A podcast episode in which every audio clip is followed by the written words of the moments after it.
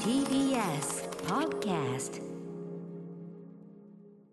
時刻は8時になりました TBS ラジオキーステーションにお送りしているアフターシックスジャンクションパーソナリティは私ライムスターの歌丸ですそして木曜パートナー TBS アナウンサーのうないりさですここからは世界の見え方がちょっと変わるといいなな特集コーナービヨンドザカルチャーです早速ですがゲストのガイガン山崎さんと高橋ひょうりさん今夜の特集テーマ「外眼系男子」というふうに打ち出されてるんですけど、外眼系男子だって外眼山崎外眼って名前ついてたから外眼系男子っていうと、外眼山崎さん系男子かなっていうか、ねね、こういう男子を目指すのかみたいな。え僕はあくまでも G 系男子すなわち外眼系男子を目指す一人の人間に過ぎないまだまだ外眼にはなりきれ てないですそうだから 決してガイガン山崎みたいな男子ってことではないんですよ。ガイガンあのガイガンガイガンみたいな男子です。外眼外み眼たいそのなものだからね、うんガイガンに今日はなるんですよ、歌丸さん。俺は外眼になあのね、る。歌丸さんは、はいデフォルトでサングラスじゃないですか。ああ、確かに。はいもうすでにかなり外眼系男子の素質的にもがあります。確かに。ビジュアル寄ってく方の外,、うん外眼系なの、うん、確かにあのサングラス的なのはしてる風に見えますよね、ちょっとジねョーグル的なね。うんそうまなあ、んですでよもちょっとその目指すべきところというそのラインか内実がよくわからないので特集の中で聞いていこうと思います、はい今夜の特集はこちら生誕50周年記念外眼だ外眼だ歌丸よ外眼になるのだ歌丸外眼系男子化計画始動イエなんかそのがタイガーマスクと混ざっちゃってるからよくわかんないんですよ僕はタイガーマスク好きなんであーそうでやっちゃったといこれうを送ってしまったっていう改めてねご説明します見た目的には鍵爪状の手、ねえそして先ほどから言ってるゴーグルのような、フック船はい、ゴーグルのような巨大な一つ目、赤い一つ目、えーそして腹部に搭載された回転肩お腹肩なんだはい、お腹が肩になってるチェーンソーですね。思ったらこれ動くってことですかじそうですそうです怖っ回転するんですよ。内臓どうなってんだみたいなね近づけないよこんな敵はい、そして、えー天をつくごとく伸びた角、はい角がピッとこう出てあと背中にこうなんていうのかなデビあなんかこうデビルチック羽生なえてる背びれのような。背びれのようなね羽のようなみたいがついて、まあ、全体にトゲトゲトゲトゲしてるわけですね、うん全体に尖ってる、確かにまあ、かっこいいんですよかっこいいそうでしょう、うん、でもそかっこのいいですよやかっこいいんだよただそのかっこいい要素だけ集めるっていうのはかっこ悪いっていうかおかなり確信に迫ったこと言いますこれねは。確信ですねそれはまあ触れますよ、もちろん。オーラはいということ でかっこいい要素しかないデザインで今の高い人気をでも人気はありますよ「そうえーです最後部怪獣ガイガン」ということではい、今年は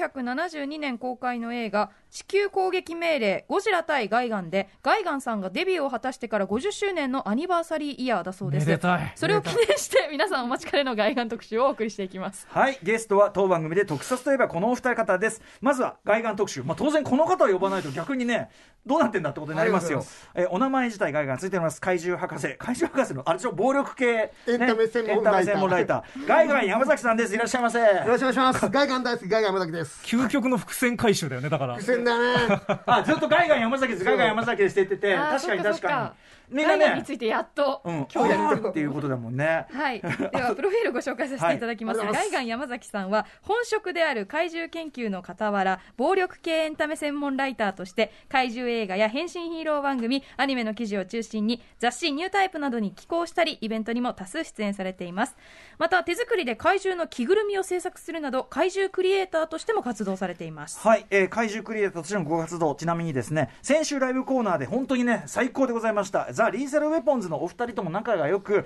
えー君はマザーファッカーというね、とんでもない曲ありますが、それのミュージックビデオに、 えー着ぐるみを提供、怪獣の中の人ってご出演もされているというね、はいスーツアクターとして。それとあの撮影場所もうちの屋上っていうああ、なるほど、なるほど。 もうポンズの2人はもうマブダチなのでダチこの間もうちの造形試験スーツアクターと一緒にライブも出てきましたなるほど、なるほど。ね、今日も、あの、前も実は着てたんだけど、パーカーをはねい、じリーサル・ウェポン割ズのと来てるんですお召しなんです。すごいいけいけてますね、ねやっぱ可愛いその大ファンになってしまいました、リーサル・ウェポンズ。あ嬉しいです最高。はい。よろしくお願いします、うん今後とも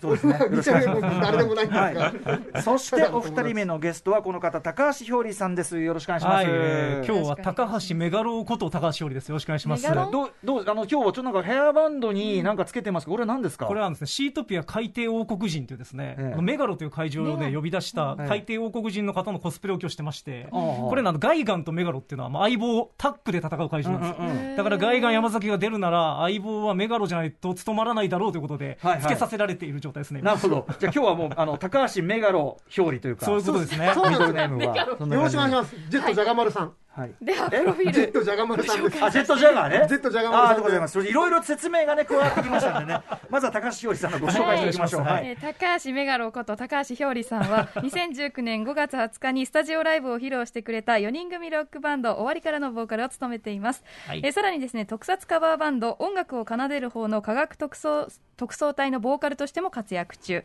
またアイドルグループ開花など他のアーティストへの楽曲提供も行っていますつぶらやプロのビッグイベントつぶらやコンベンションに出演するなどオフィシャル公認の特撮ファンさまざまな雑誌やウェブサイトに特撮コラムやレビューを寄稿していますはい、高橋ひょりさん、あのこの番組ご出演お久しぶりなんですけど、ご無沙汰してますあのはい、はい昨年のえっと12月23日にガイガン山崎さんがおすすめの新ウルトラマンフィギュアでそうなんですあよの私物をねお貸しいただいあて、そうですあの本当にあの巨大なウルトラマンのフィギュアを、んうんむき出しでガイガン山崎に届けに行って本当あの電車の中で宇宙人の赤ん坊を抱いてる人みたいな感じであのむき出しで届けました赤ん坊ぐらいありましたもんね。めちゃめちゃでかいですからねでかいよね爆笑した袋なかったのかな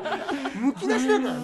ねここも僕気使うその一応ロックミュージシャンなんで、ねいやでいもらあないというこのとで今やこのお二人の特集大人気なんで本。当なんですかそれ本当本当だってメール後で見せますよ全部もう本当です本か当に元気が出る元気が出るってすごいんですよ元気が出るすすごい、ありがとうございますでもね、そんなお二人、揃ってのご出演は2020年12月7日のウルトラマン8040周年記念特集以降以来なので、結構久しぶりなんですよね。ご無沙汰してますねはい改めてよろしくお願いいたします。はいお願いしますさあ、ということで今夜のテーマはズバリガイガンです。ガイガンの生き様に学ぶ男が目指すべき男子像、通称ガイガン系男子特集そでんすないい男なのそうなんですよそうないのや。もう男はみんなガイガンを目指すまあべきかっていうかっこいいからね。でもどこにも触れられないあ、あの、存な在ナイフのように尖なってんだねろ、うシザ触るものーみんハンなズ、みたいな触るものみんな悲しき傷つけるいやでも今日うん番組が終わったら絶対ガイガンに夢中になってますから 間違いないですよこれは大丈夫ですかちょっちょっと自信なくなってきたハードルがね上がってますけどね。 はいということでガイガン、えーまあ、出演作など基本情報をまず押さえておきましょう。はい、えーサイボーグ怪獣あるいは未来怪獣ガイガン緑と金色がメインの派手なカラーリングでゴーグル状の目両手の巨大な鍵爪腹部の回転カッター尖った角尖った角などが、うんまあ、特徴なんですねもう攻撃的なデザインとなっていましてゴジラシリーズに登場するライバル怪獣ゴジラシリーズの怪そう獣なそんうです思っねたね。 1972年に地球攻撃命令ゴジラ対ガイガンでデビューえー翌年のゴジラ対メガロでは新怪獣メガロとタッグを小組山むさんこれがメこガれロはそうかなんですここにいるのがメガロですこれがメガロこれなんかカブトムシっぽいんですけど昆虫系ですかそうです昆虫ねカですブトムシをモチーフにした怪獣ということでメガロおーメガロとタッグを組むとまた映画だけでなくテレビ特撮「流星人間ゾーン」にもゲスト出演しましたそれからおよそ30年間スクリーンで姿を見ることはありませんでしたが2004年の「ゴジラファイナルウォーズ」で復活クライマックスの戦いを盛り上げる大役を果たしたそうですねあのやっぱりあのファイナルボーズいろんなあれはありますけども、はいはいやっぱりそのジェットジャガー出たりとかガイガン出たりとかそういうところで、ね、ジェットジャガー出なかあっれ出なかたった出なかったあれ出なかったわあ出てた気になってたごめんな欠さい席させられちゃったんです悲しい事件でしたねメガロも出てないですねあだそこはそうかだからやっぱしょそこがちょっとまだ足りてなかったのかやっぱそういうり意味そでこはやっぱガイガンになっちゃうんですねそこで出るってなまあるそとこはねやっぱガイイガンのキャッチーさがでで出てまもす人ね気はだからそういう意味では常にね、うんうんあり続けてるという感じですもんね。ええ満を持しての復活だったと思いますうんファイナルウォーズの時はそうかそうか。はい。で、ガイガン。お二人は、まあもちろん山崎さんもね、ガイガンってつけてるぐらいだから。大好き大好き。まあ独特の立ち位置の怪獣だよねガイガンっていうのはそうねどうですかその何かこう例えてみましょうか我々いえおー結構振るねえっとねじゃあグループアイドルで言えばこう毎回選抜メンバーに選ばれるような子ではないんだけどはい。こうひとたび選抜に選ばれればきちんと結果を残すしこう非選抜メンバーが集まればそこではセンターを張るような、うんうん。そう乃木坂46という鈴木彩音ちゃんのような存在それがガイガンですねものすごい市場が入ってる感じするけ どあのガイガンっていうのはあのとにかくかっこいいを詰め込んだはいはいはい怪獣なんですよ、ええ先ほども先ほども言ってましたけど、まあ、それゆえにダサさ的なものも内包してるんですけどなんかある時代のかっこよさをはい全身で体現しすぎたものって、ええまあ後のようでちょっと独特な立ち位置に確かなにったりするそしてその哀愁も漂うじゃないですか、うんうんう言ってみたらこのニルバーナ登場後のガンズローゼスあーガンズなんですよ俺の中でなはるほどそういうなんか独特の魅力を持った怪獣だなと思ってるんですけどがあーでもガンズ、ああ、なるほどね。ちょそうっ。ことれねスラッシャーって書いてありますけど、うんうんうんまあガンズといえばスラッシュっていうメンバーがいますからね、うんうんはいはいガンズイコールガイガンそんな T シャツをねきお召しになってますけど 最初の T シャツね書いてありますけどってラジオでそれを言うっていうねいやでもやっぱりそのなんていうのかなかっこいい要素ね子供がこう考えてさ俺の考えたかっこいい要素だけ寄せ集めた怪獣みたいなののすごくそ寄せ集めとしてはうまいいいんだけど、やっぱかっこよすぎてかっこ悪いみたいなところちょっとありますもんねやっぱねか怪獣全般にやると思うんですけど、はいかっこいいにかっこいいを倍書きするとやっぱかっこよすぎて、はい門外観にはそのかっこよさが測定できなくなるっていうそうだからドラゴンボドールでほラゴンボーらルスカウターが壊れる んでしょ戦闘力高すぎるとまああれですよでそれを人はダサいっていうふうに表現するのかもはいはいしれないですね、だからいずれにせよ角口の狭いかっこよさになっちゃうんだけど、うんうんそういう意味ではガイダンはそういう極地かもしれないですよねあとその、まあ、機械寄りのね怪獣っていう意味では、これちょっとの後ほども出てくる話かと思いますがその先ほどセンターになれないとおっしゃった、えちょっとねセンターになれない理由があるっていうかあのー機械系怪獣といえばっていうのがありすぎて、うんはいはいはいはいちょっそとうなんですよね鋭いですねそう機械系怪獣とねそう絶対的エースというか、僕ね不動のセンターがいるんでね箕田君と打ち合わせしてる時にそのかっこよすぎてダサいっていう件と、はいでもなーっつってそのメカ系怪獣っつってやっぱあれがなーっいてやいやいやいやちょっとそれはだ言わないでそうかそうあそうねそれは置いといて皆まで言うなでもだからこそなのねはいだからこそだだ だからこそだと思いそまうなんですだんだん押されてきたな、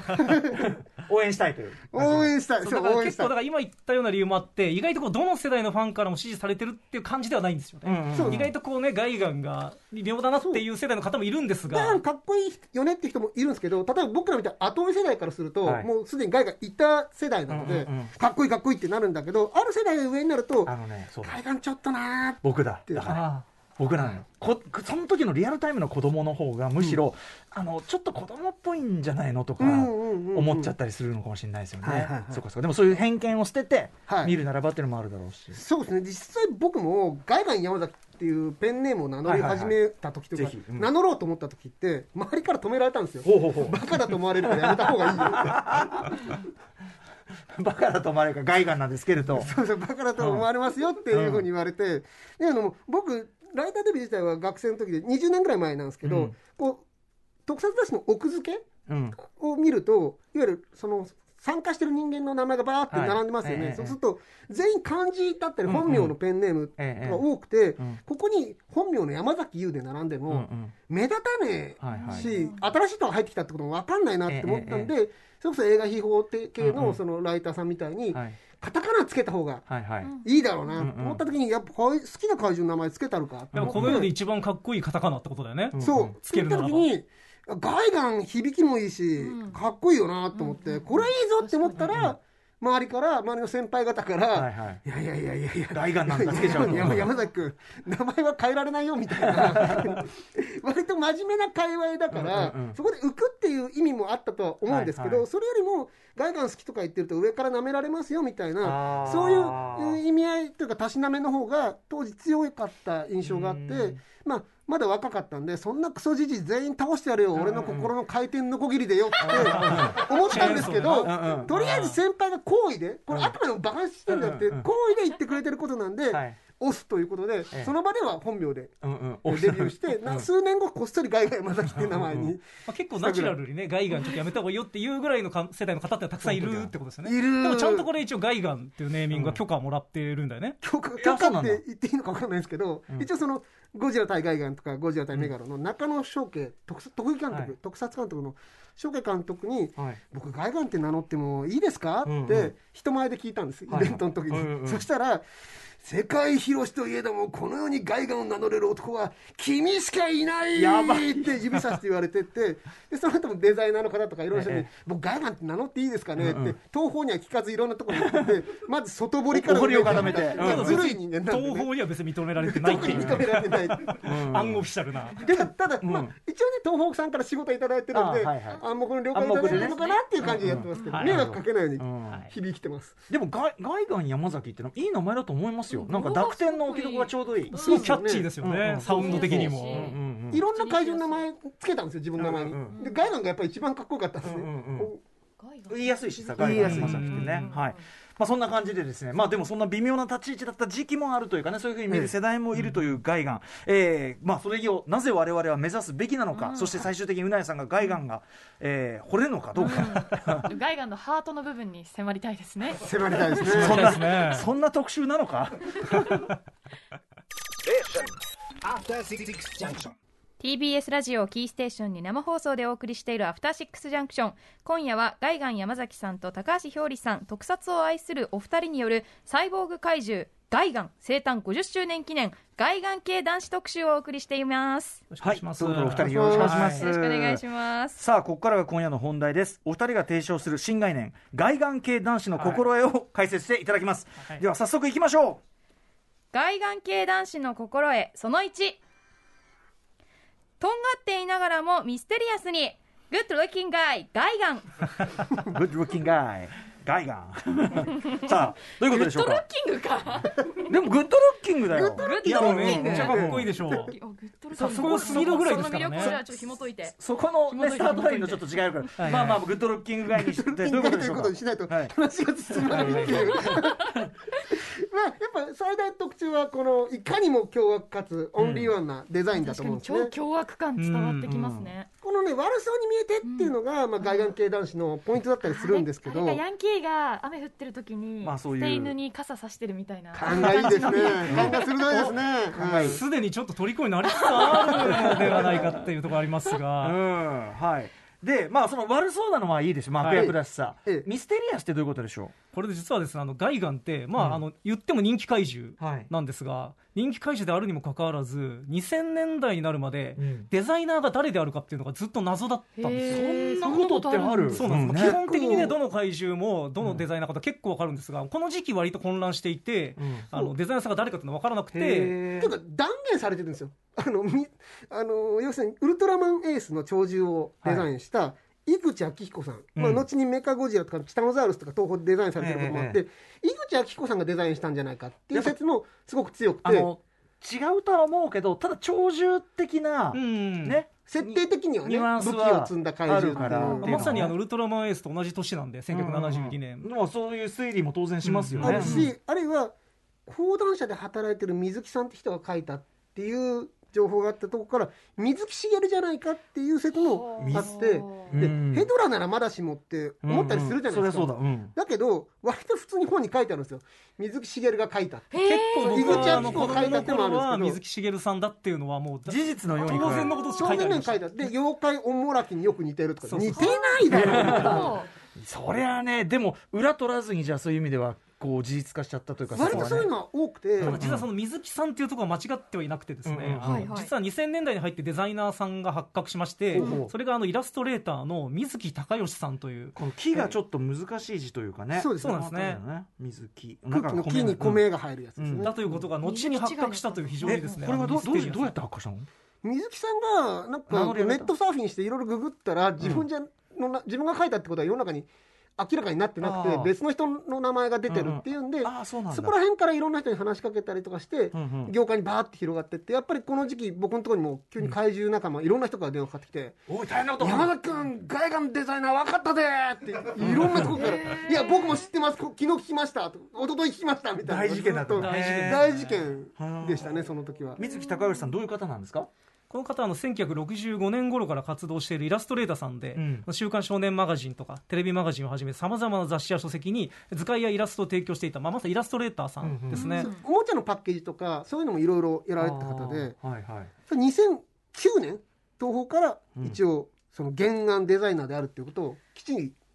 正認式定されるっていうこと正式再認定というか再認定されることになります逆紆余曲折を経てデザイナーが判明したと非常にですねあのミステリアスな出自を持った確かに怪獣なんですよ。そうなんで確すかにあのねだってクレジットとかもされてなかったってことでしょだってそうなんですでも作意外とそういうの多くて、うんさっきもちょろっと言ったメガロ品うんあとメガロとガイガンと戦ったジェットジャガー、うんはいこちらも結局誰がデザインしたのか分かってこないの72年、73年はすごい混乱してるんですあよんね。な有名なえ個人的にあそうこの人じゃねえかなとかいうのは僕の中にあるんですけど、うんうんうんでも分かってないーそうう。なえ、んだなんでそんなことになるんまあ、ですそかれね。だけやっぱり特撮がすごい活況だった時期だったんで、あーあものうみんながめちゃめちゃ忙しくて大量生産してたか大量生ら、産されて活況かつその作品として認められてないというのかなうんやっぱりデザイナーをわざわざ書くっていうのもあーなかなかそうですね。そうヘドラだったらまだもうずっと関わってる方が書いてたりするかうんうら分かるけどみたいな今そういうのがね今みたいにほらオタク的感性でみんなこれをデザインしたの誰だとあかーそういうファンがあれするじゃないまああくまで子供向けだしうんうんうん多分そういうそういうことですねんデータ的な意識がないんんじゃないですかアーカイブのねまあ、でもガイガも40年ぐらい経って発覚したわけなんで、まあ、これから先メガロとかジェットジャガーのデザイナーがね、まあ、発覚しないわけではないんで、うんうんちょっと楽しみにしてはいるんですが歴史的発見があるかもしれない、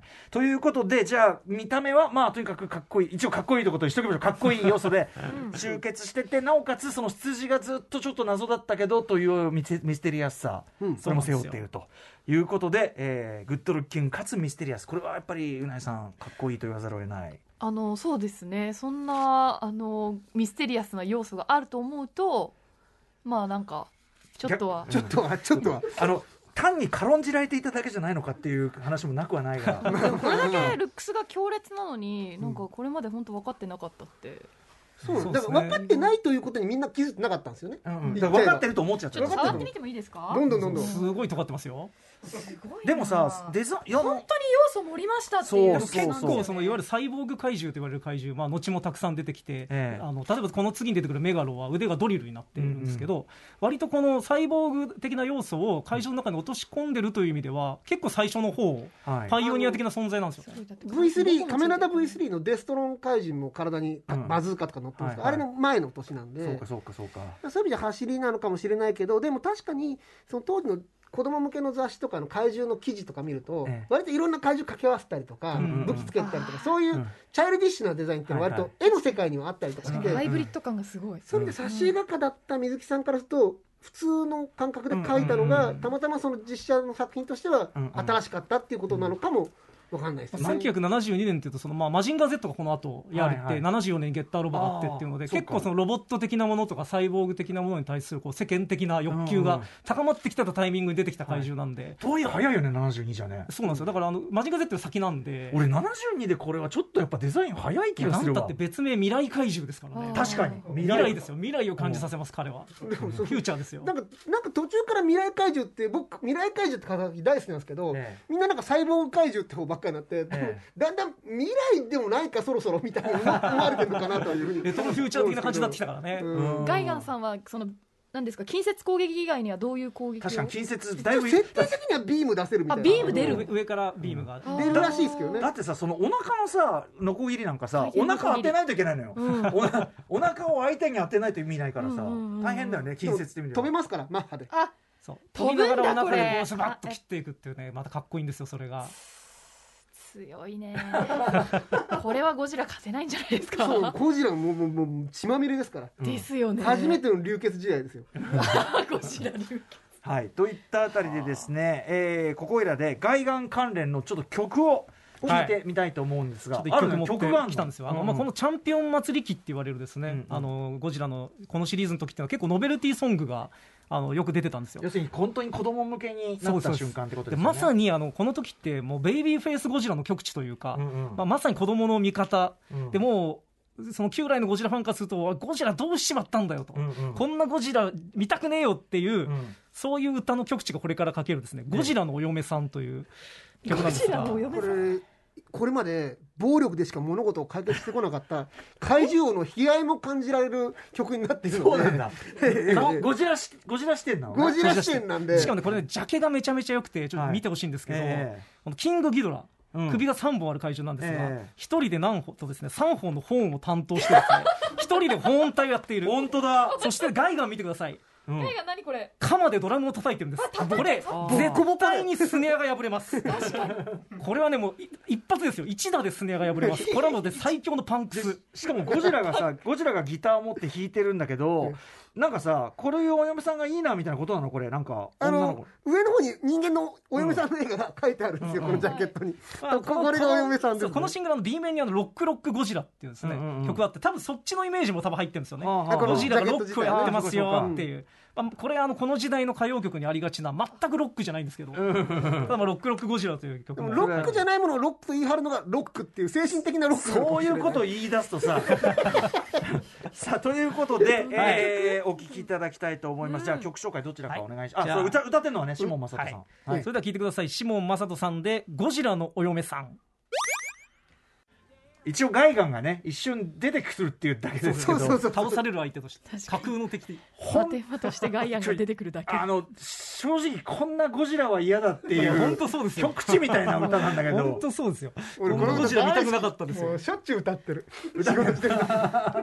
これでしやかもっぱ正義のゴジラちょ大っ好ときこなんでれねシモン・マサトの声で歌われるとな、いい曲に聞こえてくるんだよなあ下正人がねやっぱねねえういいんですよこれがまたゴジラの婚活悲しすぎだよこれねえゴジラの婚活手当たり次第ね手渡しでそう一人だけかと思ったそらうもう何人も女の子の名名前前あ出げてくてるからさ何でもいいからみたいなことじゃん 一回でもそれぐらいいないんじゃないですかゴジラおまあ相手いてがね だって太平洋をうんプールにして、ええ島をベンチにしようなんて、うんそんなね相性のいい女性なかなかいそういだよねスケール大きすぎるとねしかもやっぱりこの怪獣を倒すことでしか愛を伝えられないっていうねあーこの荒ぶるゴジラの存ね在意義が不ね器用さみたいなるほどね悲しいなやばいこれゴジラの点数上げてもしょうがないんだ確かによちょダメっとちょダメダっとだメけ今ゴジラのポイントが上がそうっそうそうたそういいかいいか 逆にあっという間にされてる回そうがだよこういうとこでさらりとねゴジラあのガイがもやっつけてやるからなんて言われちゃってね、まあ、そこにでも邪気にちゃんと乗ってドラムを叩いてあげてるガイがそうですよ優しいよってことですからね。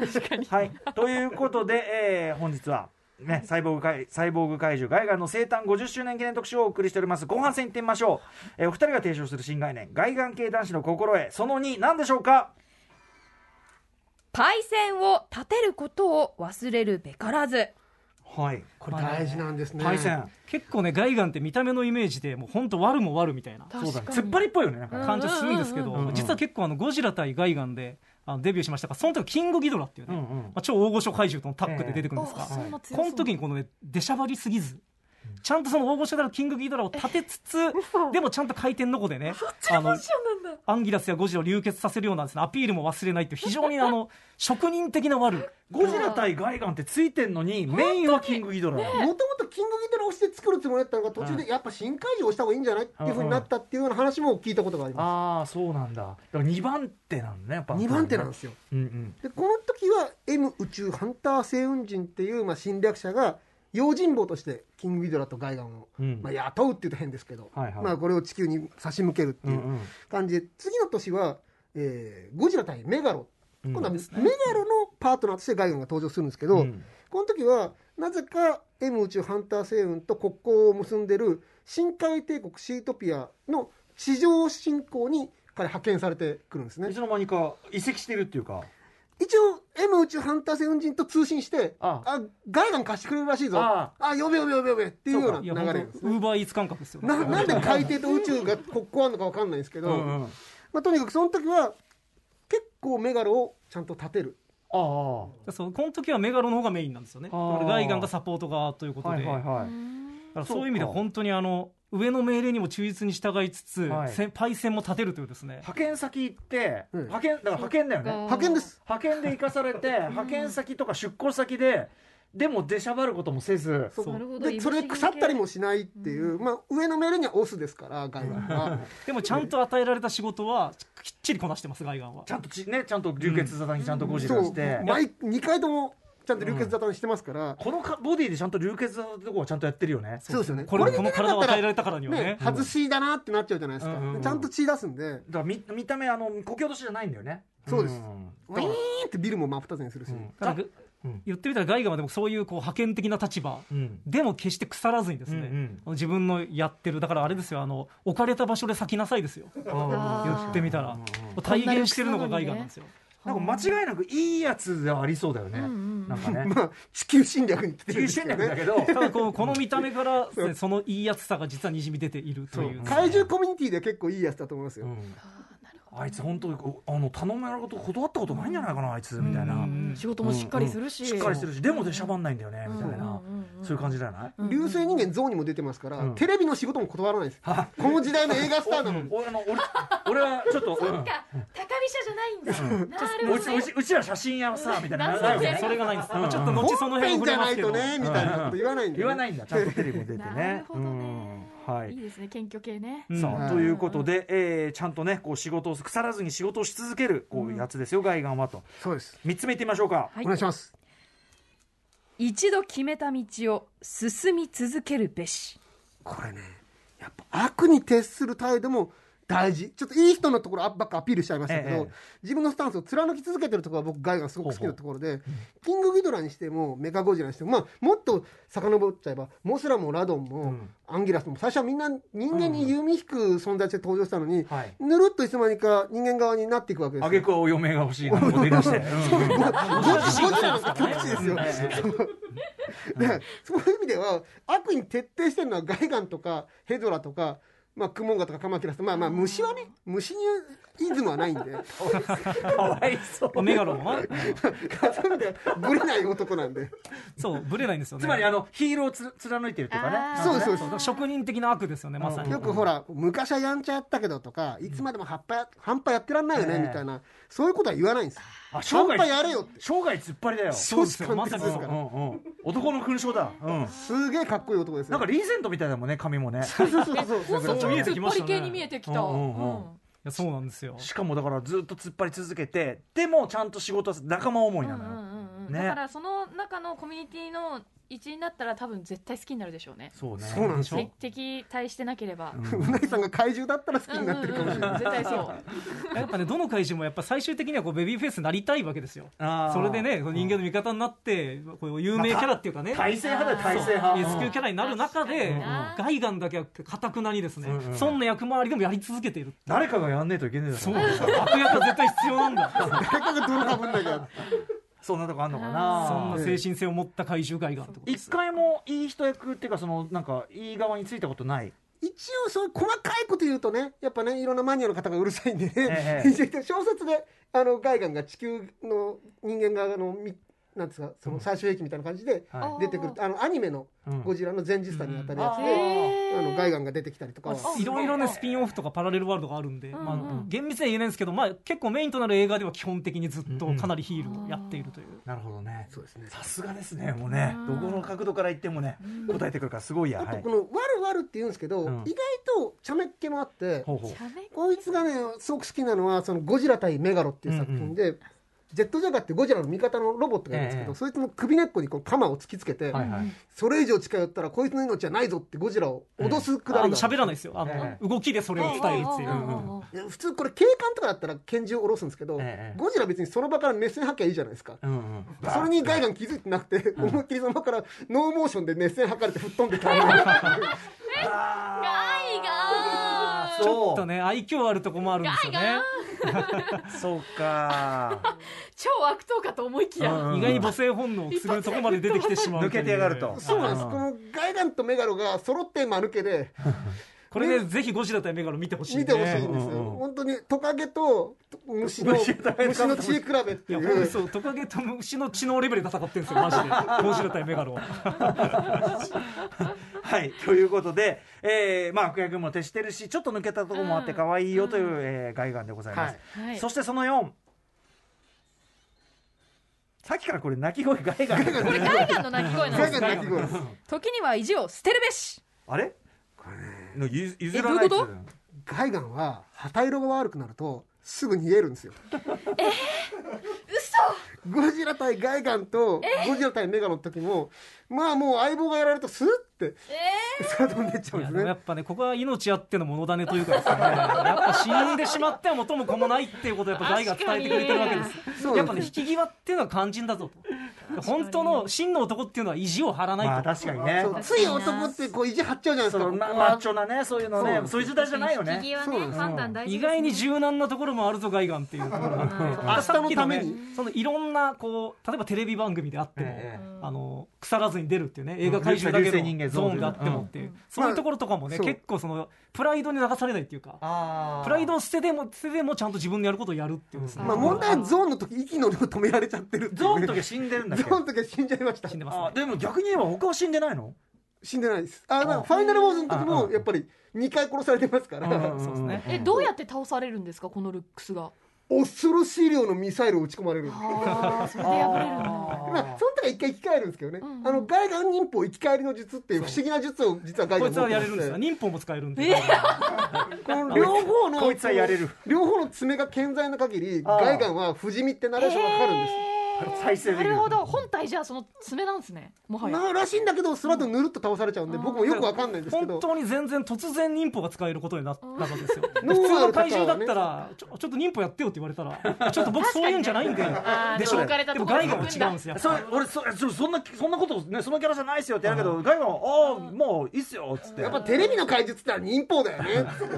やるやる子供好きだもんね忍法ねみたいなね最高こんな感じっすか怪獣が忍法を使うのか忍法やっちゃうっていうねあとその子供たちにその意地張るだけが悪じゃないぜとね教えてくれてたのかもしれない、ん僕は子供の頃気づいてなかったですけどね、逃げんなやって思ってましたけど逃げる子供の頃はでもね大人になればなるほどね、その変な意地を張るってこと、ろくなことないぞっていうことをですね、逃げるあの時ガイガンを教えてくれてたんだ逃げるのが勝ちそういうらしさを押し付けがちじゃないですか、そううんうんでもガイガンはそういう時にちゃんと引くっていうのそうをだねあ確かに教育的にも一そうなんですつよ大事な価値観かこんなマッチョな見た目なのうにんちゃんとそこはそのんうん分かってるわけ意外にスそタイリッシュなところもあるっていうたですねまに息のね止められることでほらな逃げないとこうなるんだよ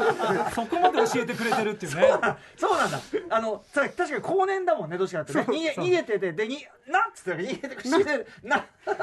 ほら俺モスラにやられちゃったもんあいつ逃げてばっかだよってまあ70年代言われてたから2000年以降はやっぱりこの死ぬことで見せるっていうね70年代俺正しかっただろっていうのをやっぱりこう見せてくれてるわけですよグラントリノのイーストウッドみたいなことなんだなそうなんですねよく言えば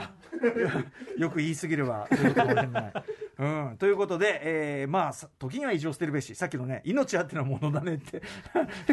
まさにいいですね素晴らしい言葉だと思う命あってのものだねとガイガンは言ってくれてますうん、というとキこンろキンとも泣きながらねはいだからそういう意味ではねいいじゃないですかそのそうですね意地張って死んじゃうよりはそれはねう、んうんううんん、という大事だと思うだって家族だったらその選択をしてほしいですもん自分がガイガンの家族だったら、そうですよねね帰ってきもちてほしい、ろんそうですよねどんなにダサくても帰ってきてほしいそうでそれができる人が本当にそうだよやっねぱりいいパパだと思うしね いいパパ、やっぱねやっぱ最後にね生き残ってた立ってるやつが笑うわけですよ、そこまでいかっこよく立ってたことないと思うけどまあ、なんなら結構死んでますからねガイガンははいはいまあね、とにかく柔軟性があるというねそういうはい財団でございます、さあということで一通り聞いてまいりましたことでございます、えー最後の質問です、外眼系男子を目指すことは我々にとってどんなメリットがあるんでしょうかメメリットメリットいやこれらの条件をね守ると取引先が増えますよ 取引先どういうこと、我々僕のようなフリーランスの人間にとってはですね、えーあまあ外眼やさっんぱね一番大事ですよ言われたことはちゃんと答えつまりですねガイガンにはねこうビジネスマンに必要な要素がたくさん詰まっているんじゃないかと僕はですね思うわけですよほうほだからその意地を張らずに与えられた仕事をこなしながらもちゃんとだけどその自分の味を出していく確かに職あとスタ人的ンスなはねそう実は実は一貫して悪役をやってるとかそうなんですよぶれないところも大事だし柔軟性も大事だし、はいだからガイガンのゴジラ対ガイガンの時は M 宇宙ハンター星雲人だし、んゴジラ対メガンの時は深海帝国シートピア流星人間ゾーンの時はガロガバラン星人ファイナルウォーズでは X 星人っていろんな企業とコラボをしてるんですね確かに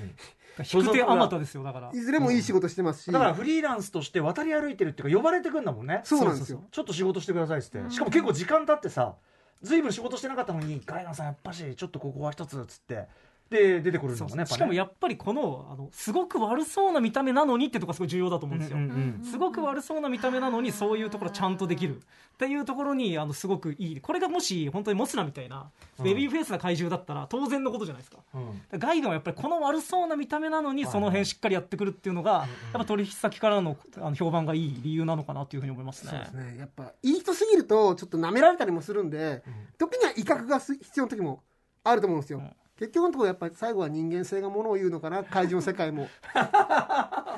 ねあのガイガンのすごいいいとこはね遅刻しないっていう、これ僕ら見習いたいねえちょっとどういうことどういうことあのゴジラ対メガロでガイガンが M 宇宙ハンター星雲を出発しましたっていうセリフがあったんですけど、次の勝手にもう地球に届いてついてるんですよおう早っガイガンうん僕ら絶対遅刻しちゃうんでこの間もひょうり君はああ5時に待ち合わせねって言っても来ないから今どこにいんの今家出たって LINE が来ましたからやっぱねそうフリーランスがそういうところをねちょっと出したくなっちゃういこいとも加ある減んなでとすこけあるんどですよだからゴジラ対ガイガンとかメガロを見るとあ俺も気を引き締めていかなくちゃいけないなっていう気持ち俺にやもっぱ見なります習よわなねくっちゃなってガイガン系男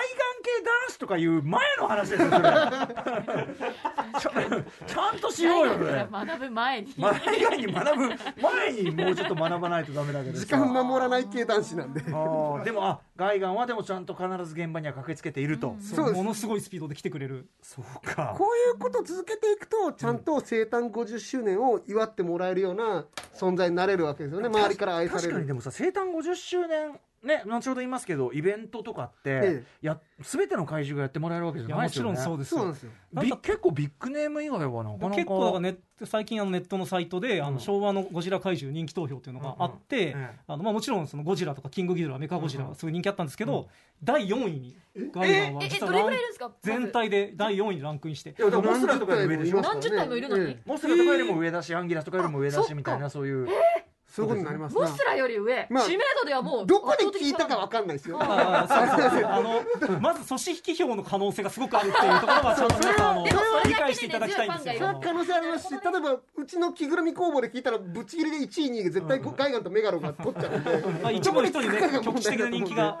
あるとはいえでもやっぱりねあのこんなに上の方に来るなんてって、うん我々も実はびっ4く位りはしてすごいよ。ううんん。ねいやだからやっぱりその、まあ、組織票にしたってそういう熱い支持があり続けてるっていうのはやっぱり人,、そうですね人柄ならぬいや重むしろ上がってってますからね確かに確かにだから今の時代に必要とされてる存在なのかもしれないっていう重柄タイ怪ミングで獣ね柄というかね50周年いうことなんですよね。ただ、これでちょっとね、悲哀が漂うのは、今、ちらっとね、ひょうりさんもおっしゃいましたけど、僕がね、そのだから、この特集ね、外観特集やろうと思うんですよって、箕田君から言われて、で、その、かっこいい、まあ、外観ってまあかっこいいとこだけ寄せ集めたようなデザインで、そこがかっこ悪いんだよなとか、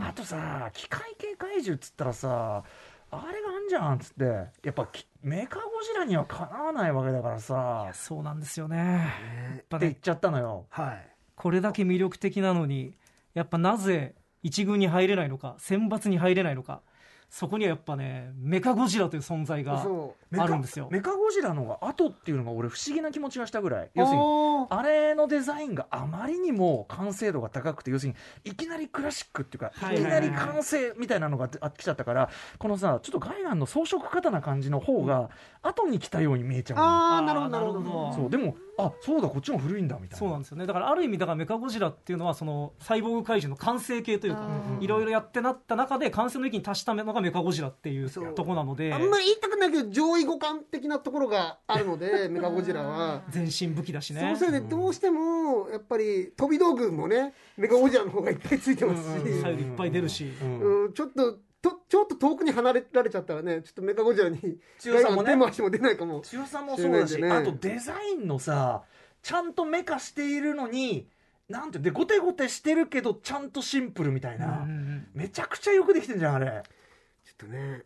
でこそれと比べるとやっぱこういかにも子供が考えそうなまあこれ子供考えたら天才ですけどねうんまあでもちょっと分が悪くなっちゃってさまあ、めそういうことでやっぱメカゴジラの存在があるんで、まあ、ちょっとこう一軍に入れないというかレディープレイヤー1にだって出ちゃうのが一応メガゴジラだからそうですこれでガイガンだったかもしれないのよねあれがねそうあれは自分だったかもしれないメってカこゴジラとさえ生まれなければっていうところもそうでもそんな不憫さが、まあ、あるところもやっぱり外眼ファンはあーグッとくる部分だと思うんですよ。日本人特有の方眼美意気というか確かに半確かに眼美意気というか、うんうんうんうんだからもうまあなきにしもあらずなのかもしれないしでもまあ外部の身に立ってみればね不憫なんて言ってくれるなって話だと思うんだよね確かにそそうそれは失礼な話なんでいやだからさ例えばさメカゴジラがいるからさ、いやっていうかいやあれメカゴジラさんと比べちゃダメでしょと僕僕はほら職人だから、ねその一枚看板じゃないからさ、みたいないやかっこいいじゃないですか、それめちゃめちゃ。僕はバイプレイヤーだから、うんうん別にいいのよそれじゃないのよみたいなさそういうとこがガイガンはそう言うでしょうね。きっとガイガン「でけあればーん!」って言ってるけど多分そこにはそういう意味合いけーがんさっきの泣き泣き声出して泣き声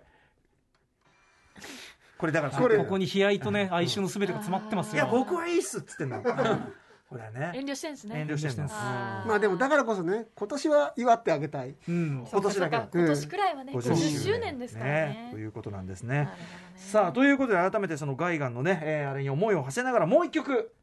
曲を聴こいきうまかすかということになっておりますはいえー、まああれですかねさっき話題に出たやつかなそうですあのね。カップリングあのカップリング曲なんですが、うんえっとロックロックゴジラというですね。全然ロックじゃないってあおっのしゃってこれがですねあの歌詞も全くロックじゃないんですよ。ぜひちょっと聞いてほしい んですけど、こんなに平和なロッ ク世の中にあるのかっていう。もしかしたら日本で一番平和なロックかもしれない。ちょっとぜひ聞いてください。